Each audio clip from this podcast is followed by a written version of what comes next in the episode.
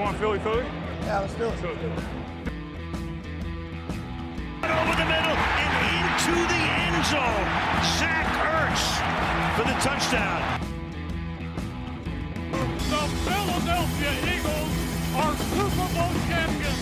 Eagles fans everywhere. This is for you. Bonjour, bonjour et bienvenue à tous dans l'épisode 47 du Fly Podcast Fly. Un épisode un peu euh, décalé, on s'en excuse. Enfin, en tout cas, il est aux horaires normaux, mais c'est vrai qu'on a joué le jeudi, donc ça peut paraître un peu long. Euh, en termes d'organisation, c'est la seule possibilité que, que nous avions. On a perdu contre les Buccaneers. Euh, Il y a du mauvais, il y a du bon. On a perdu 28-22, on va y revenir. Et pour m'accompagner, comme toujours, Grégory. Salut Grégory. Salut Victor, salut à tous, salut Loïc. Et Loïc. Salut Loïc. Salut à tous. Loïc euh, qui participera euh, comme il peut, parce que nous sommes dans des conditions ubuesques d'enregistrement. Euh, mais, mais nous allons faire au maximum et on, essaye toujours de- d'être à, l'heure pour partager avec vous la, saison des Eagles. Donc ce match, ce match, il commence pas fort défensivement, puisqu'on prend deux touchdowns sur les deux premiers drives. On en marque un.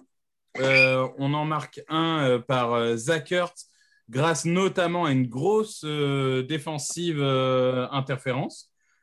14 à 7 à la fin de premier carton. On se dit pourquoi pas. Et deuxième carton, très difficile. On prend un nouveau touchdown et à mi-temps, 21 à 7. Un peu comme contre Carolina, à la mi-temps, on se dit que ça sent pas bon. Et un peu comme contre Carolina, on va se réveiller. On va prendre un touchdown dès le début de la seconde mi-temps, 28-7. 28-7, on est dos au mur, c'est presque fini. Et là, on va marquer deux touchdowns. L'attaque de Tampa Bay n'y arrive plus. On revient à 28-14, on revient à 28-22. Et au moment où éventuellement on peut récupérer la balle pour euh, aller, pourquoi pas, jouer à victoire, les grands joueurs dans les grands moments, Tom Brady, Antonio Brown, ils nous crucifient sur un third down qui est bien défendu en plus. Mais bon, bah, parfois, euh, quand les mecs en face sont trop forts, c'est trop fort. Et on perd 28-22. Donc, on a euh, deux victoires pour quatre défaites, ce qui est plutôt un bilan pour lequel on aurait signé avant le début de la saison. On le disait, le début de calendrier était titanesque. Là, on va arriver dans des semaines où globalement, on peut jouer la victoire à peu près chaque semaine. Grégory, Mm. euh, qu'est-ce que tu retiens de, de positif euh, de ce match, de cette défaite encourageante, si on peut l'appeler comme ça? Je, suis un peu partagé parce que tu as raison, on aurait signé pour le 2-4. Voilà, ça c'est la première chose. Quand on réécoute nos podcasts, on ne va pas dire de mensonges. On a imaginé qu'à un moment ça pouvait être un 1-5 ou un 0-6. hein. Euh, certains l'imaginaient.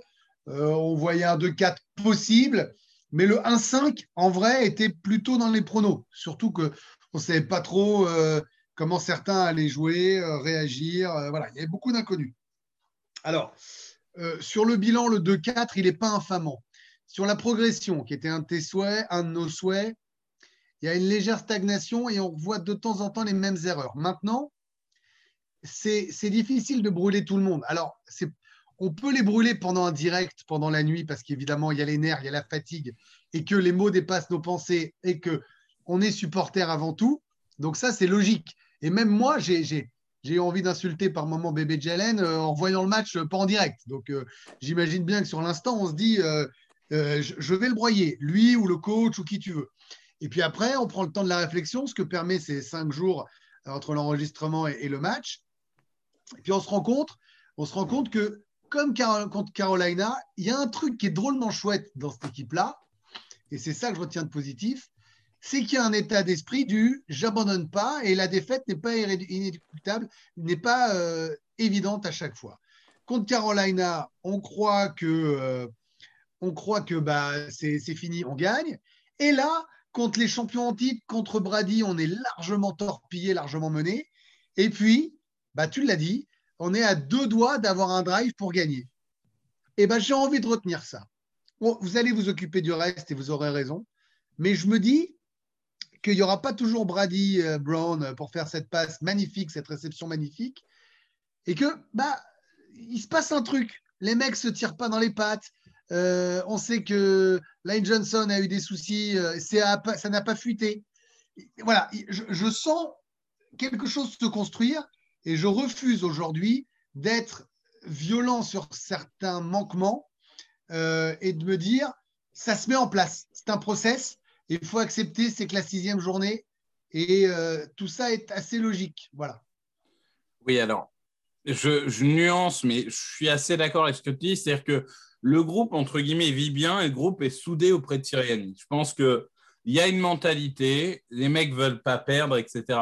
Après, euh, c'est quand même le, les mauvaises équipes qui se retrouvent menées de 21 points et qui ont des, des fameuses victoires morales. Donc, euh, je suis un peu attention, partagé. attention, Victor. Je te coupe, pardon, parce que je ne parlais pas de la, de la Ligue ou des autres équipes en général. Je faisais référence par rapport à l'équipe des Eagles Non, je qui comprends bien. lâchait l'an dernier.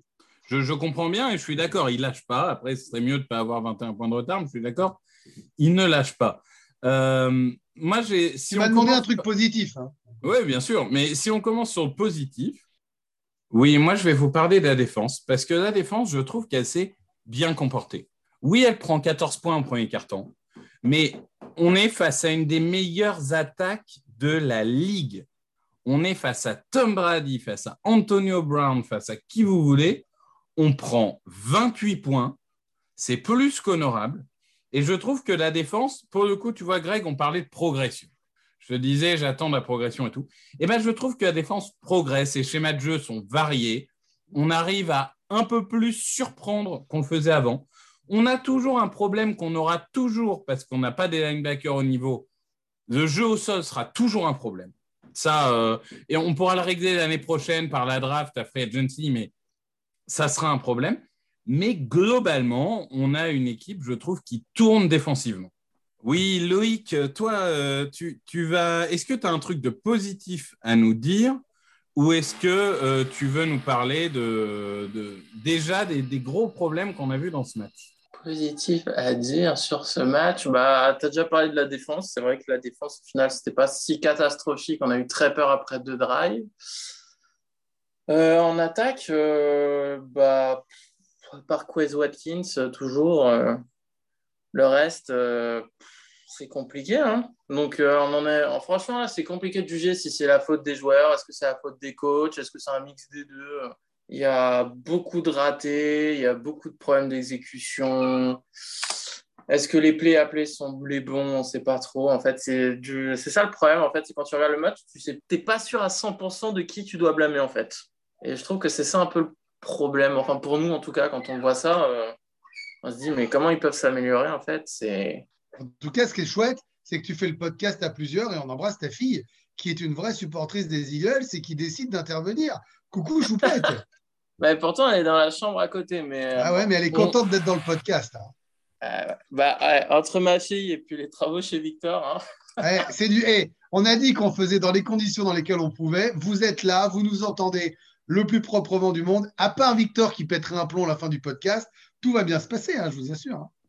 Ouais, ouais, c'est moi qui fais le montage. hein, donc, euh, entre les, les travaux. Encore ta fille, ça va. J'ai envie de dire que le plus gros problème, c'est les travaux chez moi. Mais enfin, bon. Euh, Ah oui, mais t'as qu'à pas de faire construire un loft sur, euh, sur euh, 250 Ouais. mètres carrés en plein 16e. hein. Oui, oui, Bah, non, attends, mais ce sont mes voisins qui font les travaux. Merci. hein. Moi, malheureusement, euh, je suis un pauvre supporter des Eagles. sur ce match, très clairement, Jalen Hurts a été mauvais. hein, on va pas. Oui, non, mais après, je ne vais, je vais pas défendre euh, Jalen Hurts aujourd'hui. hein. Il a fait un mauvais match. euh, il n'est pas bon euh, sur ce match-là. Il n'y a pas de progrès. Ça fait euh, deux rencontres où on se pose des vraies questions et que malheureusement, il est en train euh, bah, de, répondre à la négative à la question est-ce qu'il peut être un, un QB titulaire et celui des Eagles? Je ne vais pas euh, être mettre des œillères. Maintenant, c'est aussi un ensemble et euh, c'est une phase de progression. J'aime bien dire et répéter qu'il a que euh, cinq matchs, je crois, ou six matchs au max de plus que Trevor Lawrence. Voilà, comme ça, ça énerve Loïc encore plus. Mais voilà, je pense qu'il fait pas. J'ai ma, j'ai ma chienne qui s'y met, moi, dans le podcast. Bah oui. Voilà, Non, vous lui dites bonjour. Lamar Jackson, à sa saison rookie, il a joué trois matchs de plus que Hurts et il a été MVP sa deuxième Ouais, année. mais attention, euh, eh, eh, Jalen Hurts, il n'a pas le talent de Lamar Jackson. Voilà, on se le dit.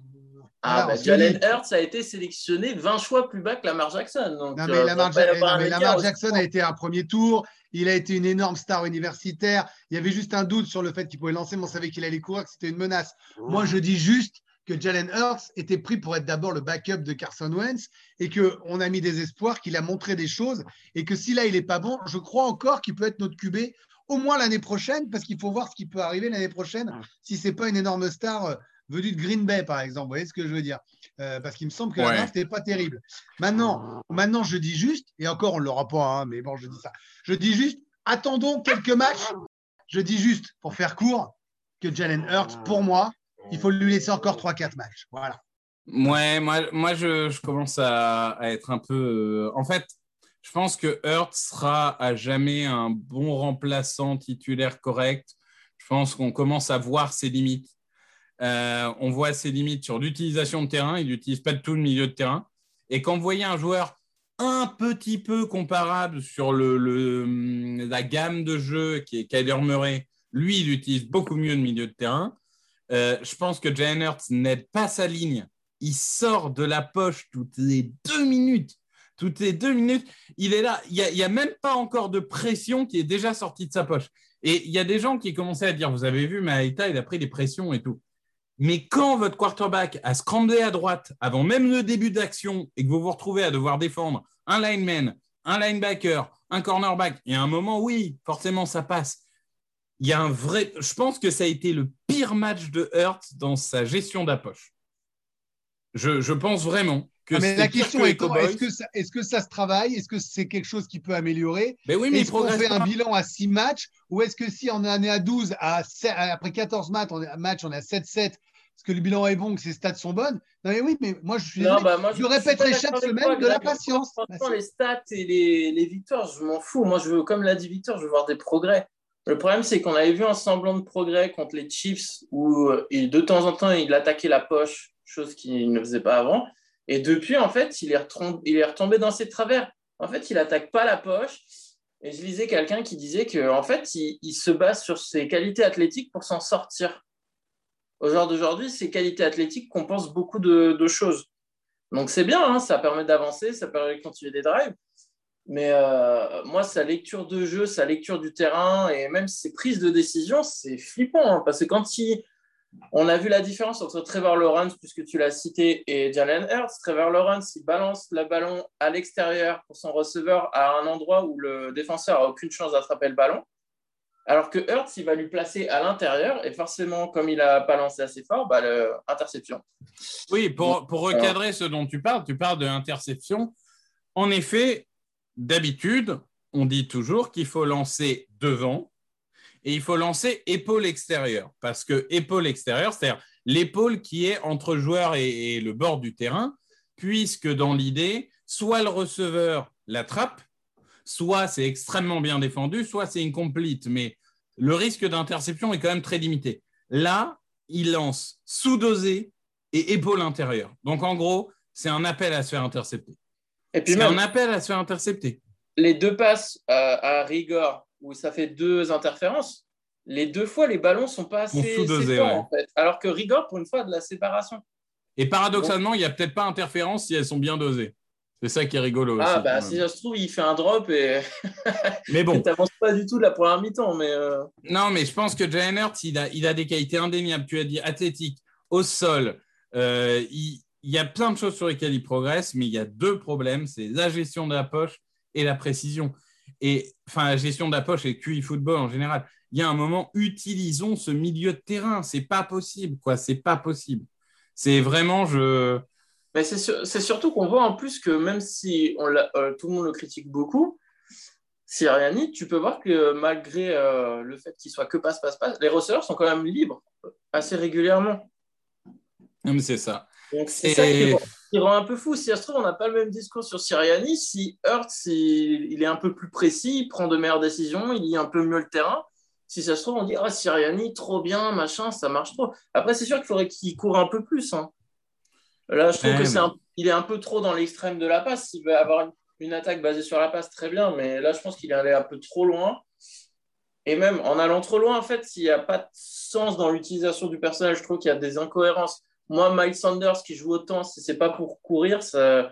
je comprends pas pourquoi il jouerait plus que Gainwell, en fait. Il joue 75% des snaps. et il finit à 9 euh, courses pour 56 yards. Et deux réceptions pour 10 yards. C'est catastrophique l'utilisation. C'est, je veux dire, il y a un moment, si tu veux faire des réceptions, prends Gainwell. Et, mais à un moment, Sanders bah, fait le courir aussi, même si, bon, c'est sûr, c'est les Buccaneers, c'est la meilleure équipe de la ligue contre le sol. C'est vrai, pas le match qui incite à jouer au sol, c'est vrai. Mais on a vu en fin de match que ça marchait, mine de rien. Ça pouvait surprendre. Donc, euh, moi, moi je, enfin, je suis un peu pessimiste sur Hurts. Je suis, je pense, pessimiste, plus, plus, plus, voire déjà résigné sur la capacité de Siriani à être un play-caller. C'est dire, euh, c'est l'inverse. oui, mais toi, c'était dès le premier match aussi. Au moins, tu es, cohérent.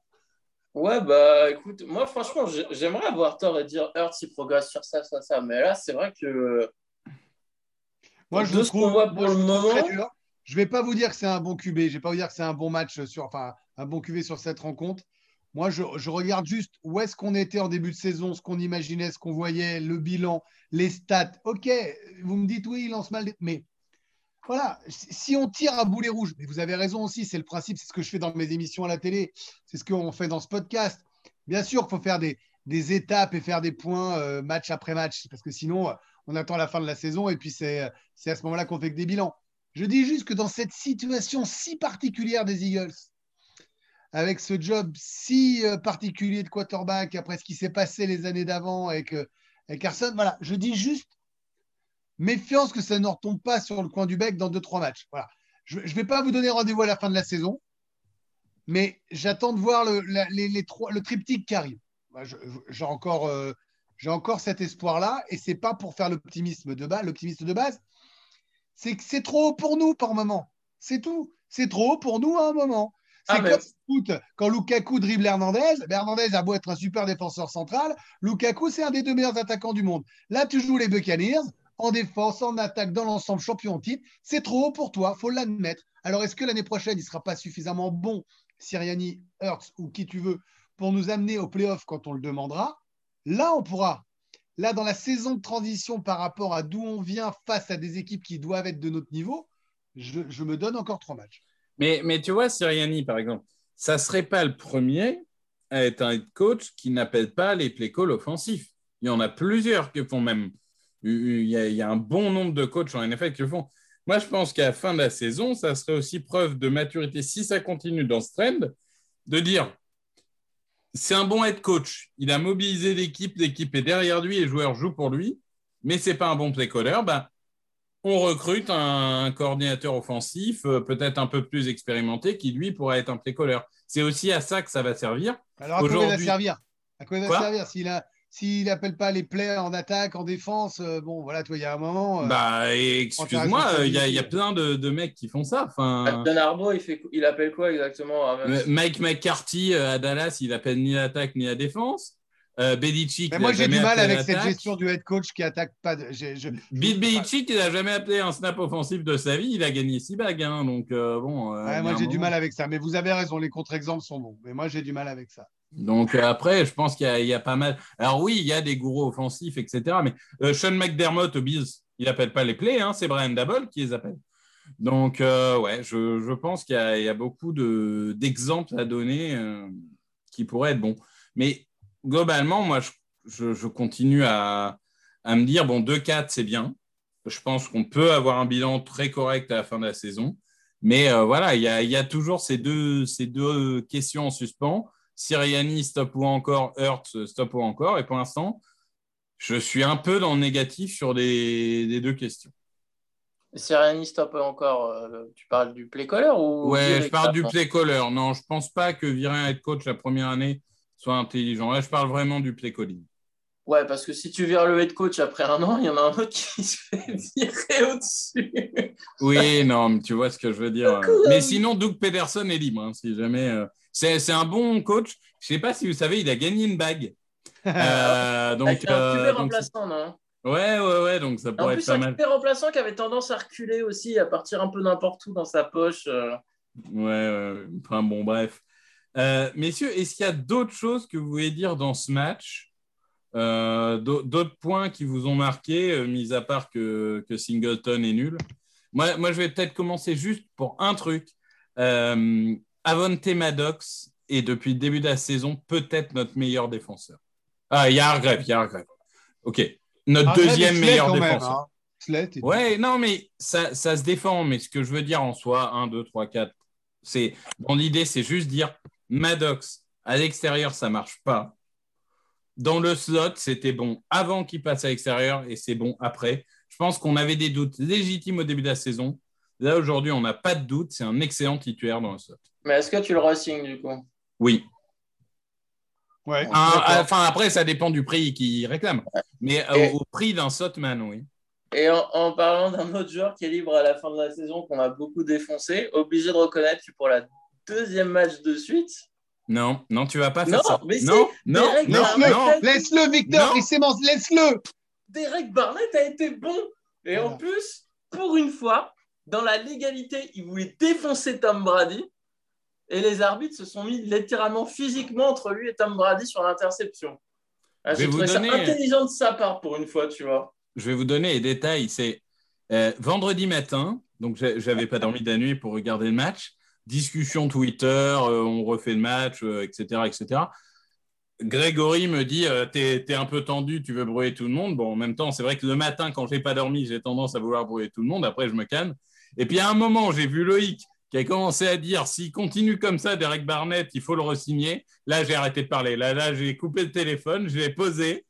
Je me suis dit, on, on va, on va aller faire autre chose là, parce que. Non, mais tu sais, Victor, Loïc moi. réagit, Loïc réagit comme un Américain, du pragmatisme. C'est un, c'est un homme qui ne construit ses équipes que par ce qui arrive sur le terrain. Nous, on a du cœur.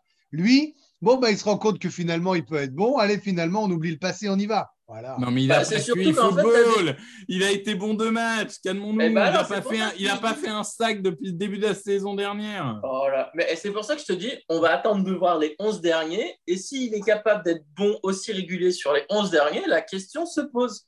Étant donné que tu as des trous partout en défense, si tu as un joueur de 25 ans qui devient régulier, eh ben, tu dois te poser la question si tu le gardes, comme Maddox. Moi, pour moi, Maddox, tu ne devais pas le garder. Et puis finalement, vu son début de saison, vu son âge, vu les besoins qu'il y a partout, bah ouais, bah, va peut-être falloir garder des joueurs à la fin de l'année quand même. Finalement, il est pas cher même. Tu vas voir, dans deux minutes, il va nous sortir. Non, mais euh, 12 Euh, millions l'année, euh, franchement, c'est une affaire. Euh, moi, je pense qu'il faut signer sur 8 ans, euh, en garantir 6.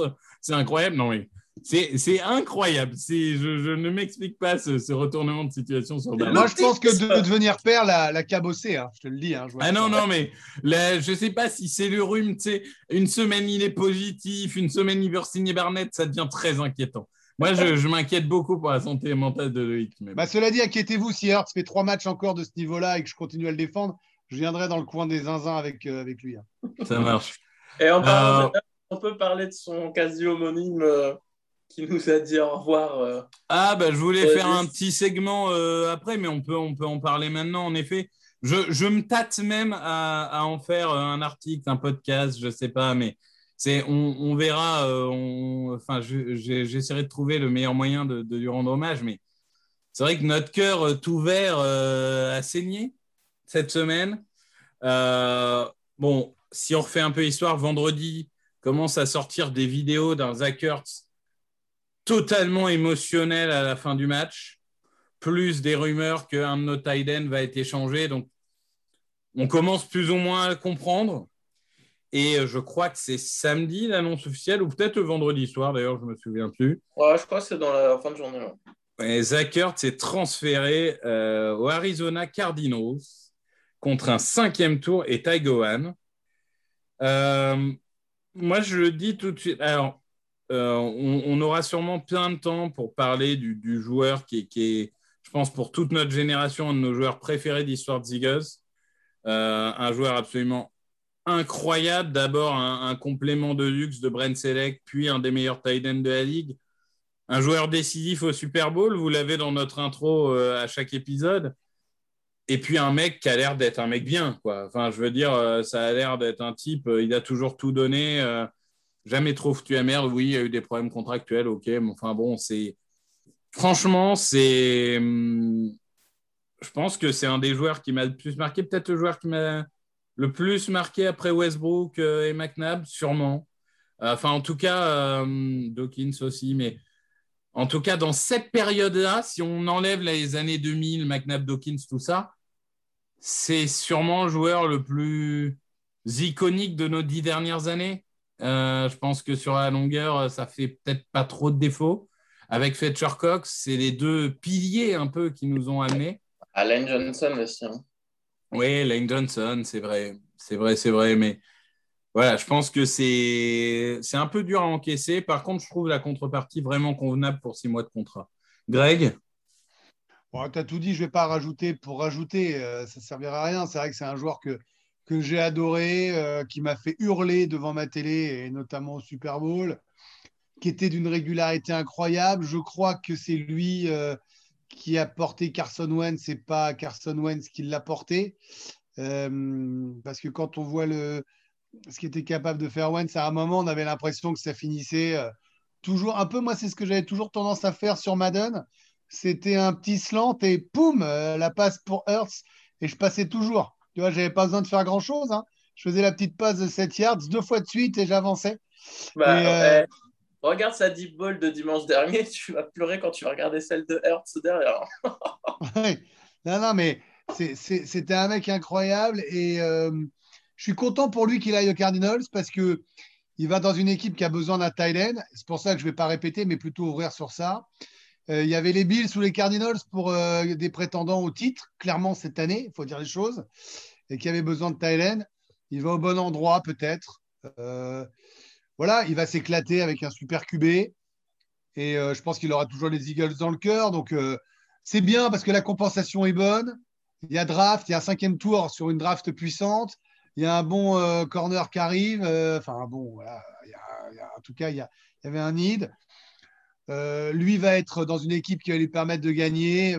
Franchement, c'est un bon deal. Ouais, je Alors- pense que. Pardon, euh, Loïc, juste pour Juste pour contexte. préciser, parce que je sais que notamment Jean-Michel, Jean-Mi va pas être il n'était pas trop d'accord avec ça sur la compensation. C'est une bonne compensation à aujourd'hui. Oui, Mais, mais la situation depuis plus d'un an est- aura été globalement mal gérée. Parce que euh, cinquième tour de draft pour Sackert, c'est. Bah, pour six mois de contrat, euh, moi, ça Pour me six mois de ça, hein. contrat, oui. Mais c'est juste qu'en fait, ça a été mal géré euh, l'été dernier. Et Voilà, Ty c'est Govan, là où on peut dire que c'est un sixième, un, un cinquième, un sixième tour. Donc, euh, bon, après, voilà, pour six mois de contrat, Non, surtout le plus important pour les Eagles, c'est donc tu récupères un choix de draft et surtout tu libères de l'espace pour l'année prochaine. Parce que là, tu Oui. libères euh, 6 millions ou 5 millions et demi, je ne sais plus. hein. Donc cet argent va y en avoir besoin l'année prochaine vu qu'il y a plein de gros contrats encore à dégager. Donc euh, c'est surtout ça en fait. Est-ce qu'on va pas être recordman du monde de tour de draft l'année prochaine, quelque part, à un moment? Si. Euh, bon, euh, on a. Alors, attends que je te dise. On a le cinquième Ouais. des Cowboys qu'on a tradé l'année dernière. On a euh, probablement trois premiers tours. On a perdu un sixième pour Minshew et on récupère un cinquième. Ouais, on a, je pense qu'on a trois premiers, trois cinquièmes et, euh, Un et on n'a pas de sixième. Non, on a un sixième puisqu'il y a eu le trade pour Pryor, qui était un septième plus Pryor contre le sixième des Colts. Ah oui. Ah Donc oui. il n'y a pas de septième. Non, mais on a trois premiers, un second, trois, Il y a- quatre, il y a- trois, cinq, Il y en un, a six. 10. Il y en Ça a va. 10. Non, c'est bien. C'est bien. Il y en a 10 et surtout, euh, quand même, euh, pour le coup, euh, bah, Devrait y en trois avoir premiers quatre. tours. Non, mais Non, mais Pas- il devrait y en avoir 4 dans le top 50. Quoi. ouais, et puis parce qu'on se dit aujourd'hui, euh, ça va peut-être pas durer, hein, mais Miami, c'est catastrophique. Indianapolis, c'est correct, mais ça va pas euh, déclencher le sommet. Aujourd'hui, on est 2-8-9, je crois, à la draft, théoriquement. Euh, Ah. En vrai, 3, 8, En- 9 depuis. hein. ouais, mais en, en vrai, je pense qu'on peut viser deux top 10 et un top 20. Est-ce pense que, est que tu changes non. tout pour un top 1 Non, pas cette année. C'est-à-dire, tu veux dire trader les trois pour aller chercher euh, le quarterback euh, numéro un? Non, C'est ça. pas cette année. Ok. Non, et puis, et puis pourquoi C'est pas de cul. euh, On a trois top 1 une année où il n'y a pas de quarterback générationnel. C'est relou. Oui, après, bon, tu sais, il y a des années, euh, l'année euh, Watson-Mahomes, ça devait être une année moyenne de quarterback. Oui, oui. Finalement, c'était c'était deux mecs pas trop mauvais, quoi. hein. donc, euh, bon, après, euh, c'est toujours pareil. Je pense que, par contre, tu vois, tu sais pas ce qui va se passer à avec aujourd'hui, à, à aujourd'hui, en, imaginons, on a OK, 2, 8, 17. OK Si au 8, euh, Matt Corral, qui est aujourd'hui un peu en train de devenir le quarterback numéro 1, s'il est disponible en 8, ça se discute, mais je trade up pas pour lui. Donc après, euh, avoir, enfin en tout cas, pas, pas au point euh, d'aller. Victor va prendre trois linebackers au premier tour, donc de toute façon, ne vous embêtez pas. Alors j'ai fait une mock presque d'accord. J'ai fait une mock ce matin. J'ai pris un cornerback, un safety et un edge. Voilà. Comme ça, euh, la, défense était renforcée. messieurs, juste cinq minutes, on va parler de notre prochain match contre les Riders. Euh, les Riders qu'on connu, donc euh, on en a parlé au dernier podcast, ils ont perdu leur entraîneur euh, sur une polémique d'échange d'emails, etc. Ils se sont bien remobilisés. Il ne faut, pas se mentir, ils ont, ils ont plutôt bien joué ce week-end. On se déplace là-bas. On n'est pas favori, mais je pense qu'il y a la place de faire quelque chose. Loïc, t'en penses quoi? Et déjà, est-ce que Lane Johnson va jouer ou pas? Ça, déjà, ça va être. Ben oui, il joue. Il a annoncé qu'il était de ah, retour. Il a dit qu'il revenait à l'équipe, mais est-ce qu'il sera dispo dès, dimanche prochain? Ça, je ne sais pas. Euh... Je ne sais pas trop comment penser de ce match, en fait. C'est. Les, bah, si c'est comme Carolina. C'est. Ouais, mais Derek Carr est quand même euh, bien supérieur à Sam Darnold. Euh, les receveurs des Raiders font des plays. Hein. Ruggs, il fait des plays de temps en temps. Euh, Renfro, euh, Waller. Bah, surtout Waller, qui, est un top tight end. Après, moi, je pense qu'il y a une vraie opportunité. Hein. Aujourd'hui. Il y a plein de blessés, je crois, non? Non, mais même, il y a des blessés, mais surtout nul. La ligne offensive aujourd'hui, à part Miller, hein, qui est un peu le phare dans la nuit, euh, c'est, j'en sais rien, moi, 30e de la Ligue. Attends, je regarde. Eh, regarde, oh, incroyable. FPF. Bon, ça veut, ça veut pas tout dire, je suis d'accord, mais ça donne l'indication. Euh, de gauche, Simpson, 68e sur 76. Le centre, James, 35 sur 35. Le garde, Leatherwood, 78 sur 79. Le tackle, Parker, 79 sur 79. c'est nul. Donc là, tu es en train de me dire que Cox et Hargrave. Cox, Hargrave. Non, mais c'est le seul moyen de gagner, c'est de ne pas laisser le temps à Card d'envoyer à balle et c'est d'avoir un match de fou furieux de notre ligne défensive qui écrase la ligne offensive adverse. C'est pour moi le plan de jeu numéro un. Et après, l'autre truc, ça va être de bien, bien gérer Ruggs, qui en effet peut faire des, des plays profonds, mais, mais je trouve que Harris commence à, a progressé. Il va aider le, cornerback impliqué euh, dans la, euh, dans la couverture hein. profonde. Quoi?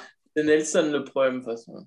Non, mais d'accord, mais je pense que voilà, l'enjeu le, principal, ce sera de, défoncer leur ligne offensive.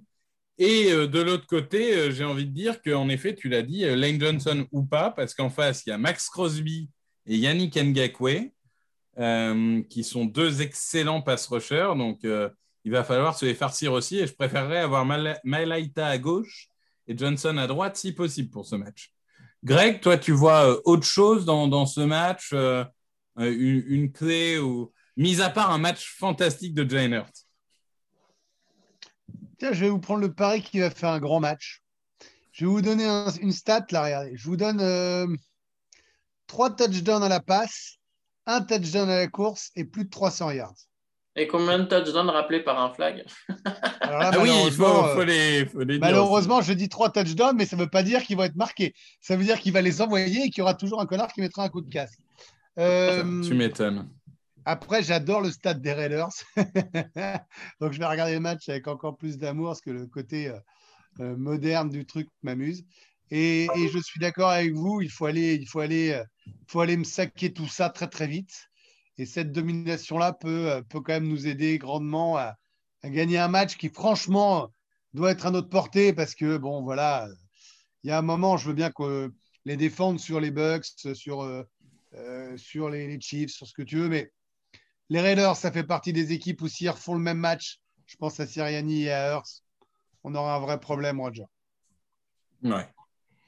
Ouais, je pense que là-dessus, on est, euh, on est à peu près euh, tous d'accord. Donc, il, nous- il me faut un prono, Loïc. Euh, 27-24 Eagles. Attends, attends, attends, attends. Deux secondes, je, je me remets dans mon Je siège. suis pas prêt là. Qu'est-ce qui se passe? Attends, attends, attends, attends, attends, attends. Tu viens de pronostiquer une victoire des Eagles Pour la première fois de l'année. Ah merde Ah merde Ah, j'étais pas prêt là. Euh, attends, euh, vas-y, Greg, faut que je réfléchisse là. Je me suis pris un coup. Bah, Alors du coup, Euh, je suis obligé de pronostiquer une défaite. Qu'est-ce Bah ouais, ça marche? euh, Je je pas sais pas. moi. je pense- Tu sais, c'est un Je sais pas ce que je dois faire dans ces cas-là. Je suis en panique. c'est- 25 ans de métier pour me faire surprendre. Non, mais c'est l'univers parallèle. Tu sais, le bon devient le mal et le mal devient le bon. Il y a une sorte de. Ouais, c'est comme ça. J'annonce. Euh, J'annonce. une victoire des Eagles de Philadelphie. 41-21. D'accord. Ah non, mais on n'est pas du tout dans la surenchère. Euh, Non, parce que j'ai annoncé les stats de Hurts. vous verrez. Bon, moi, moi évidemment, euh, c'est le match le plus important de l'année puisque mon compère, mon compère Jean-Michel Boujard, euh, fan des Riders, nous écoute. Donc, évidemment, victoire des Eagles. Ça, c'est- je pense que ça fait même pas de débat. On va partir sur un petit 31-28. Voilà. Donc, euh, je pense qu'on est tous d'accord. C'est, c'est signé. On est à trois victoires, quatre défaites. Donc, on peut s'applaudir. Bravo. Bravo Bravo à tous. Non, mais dans ces cas-là, on est à 4 victoires et 4 défaites, puisqu'après, c'est les Lions. Faut pas déconner. Fais gaffe parce que les Lions, c'est toi-même qui me l'as rappelé. Ça fait 10 ans que ça nous réussit pas. hein. Ah, depuis le match sous la neige, ouais. c'est Fais bien gaffe au karma. hein. On est la Non. seule équipe qu'ils arrivent à battre. Putain. Non, mais en, en vrai, voilà, je pense que bon, on sera pas favori, mais on a des vraies armes. Et, euh, et comme toujours, on va, on va apporter la positivité euh, dans ces pronostics. Merci Greg. Merci, Merci, à Loïc. vous et bravo Merci. pour ce podcast tenu alors qu'il y avait euh, tous les éléments déchaînés contre nous. Ah bon courage Victor pour le montage et je pense que si vous l'avez écouté ce podcast, c'est que vous n'avez quasiment rien senti. Mais nous, on s'est marré et ce qui compte, c'est que vous aussi, vous ayez passé un bon moment. Qu'importe les coups de marteau-piqueur, les aboiements de chiens ou les pleurs de bébé. On a tout vécu. ouais. Bon, eh ben, merci à vous et on se retrouve du coup semaine prochaine euh, pour l'épisode 48 où on parlera des Riders et des Lions comme on vient d'en discuter. Merci à vous. Bonne journée. Open with a throw and a pass picked off by Dawkins. Brian Dawkins with the interception. And Dawkins is down to the 10.